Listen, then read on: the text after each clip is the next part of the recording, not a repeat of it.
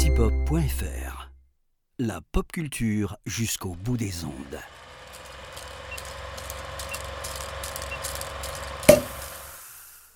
Bonjour à toutes, bonjour à tous. Bienvenue dans ce nouveau numéro du calendrier de l'après de l'apéro ciné. Je suis Antoine et dans ce septième épisode, nous allons parler drame, nous allons parler politique. En effet, le 7 janvier 1953, Harry Truman révélait au monde que les USA étaient dotés euh, désormais de la bombe euh, à hydrogène, encore plus puissante que la bombe nucléaire. On est à l'époque en pleine guerre froide, en pleine psychose nucléaire, qui va s'accentuer d'année en année. Et le cinéma américain va évidemment en parler.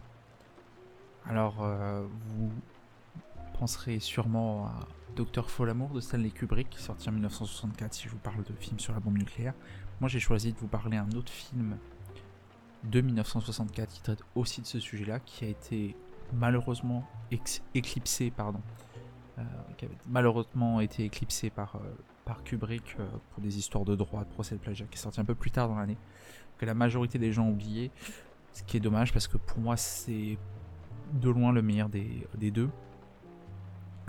c'est Point Limite, Fail Safe, titre original de Ciné encore une fois, sorti en 1964 de quoi parle Point Limite, c'est euh, il y a une erreur technique.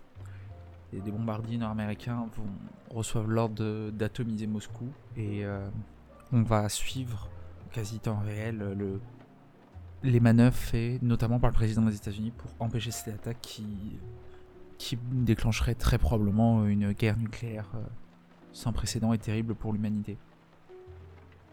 Alors, quelles sont les trois raisons de découvrir ce film?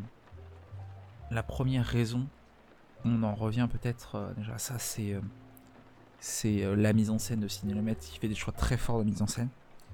On peut critiquer, c'est des choses qu'on entend parfois que Cinélemètre a une mise en scène un peu, fade, un peu invisible entre guillemets.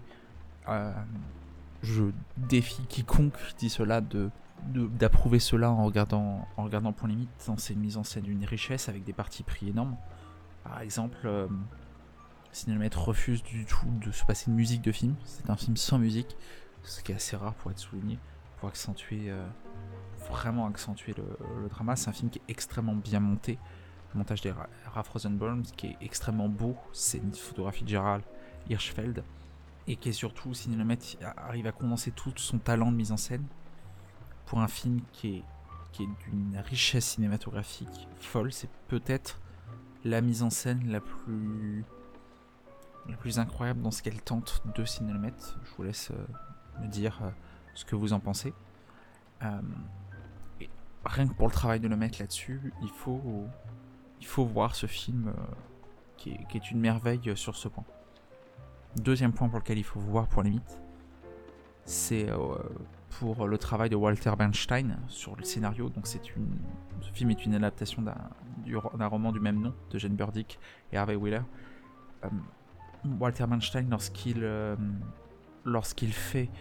euh, lorsqu'il fait son scénario, il va mettre le maximum de choses réalistes dans son œuvre. C'est un scénario qui presque, on pourrait presque qualifier de documentaire, dans le sens où il y a un vrai travail de recherche.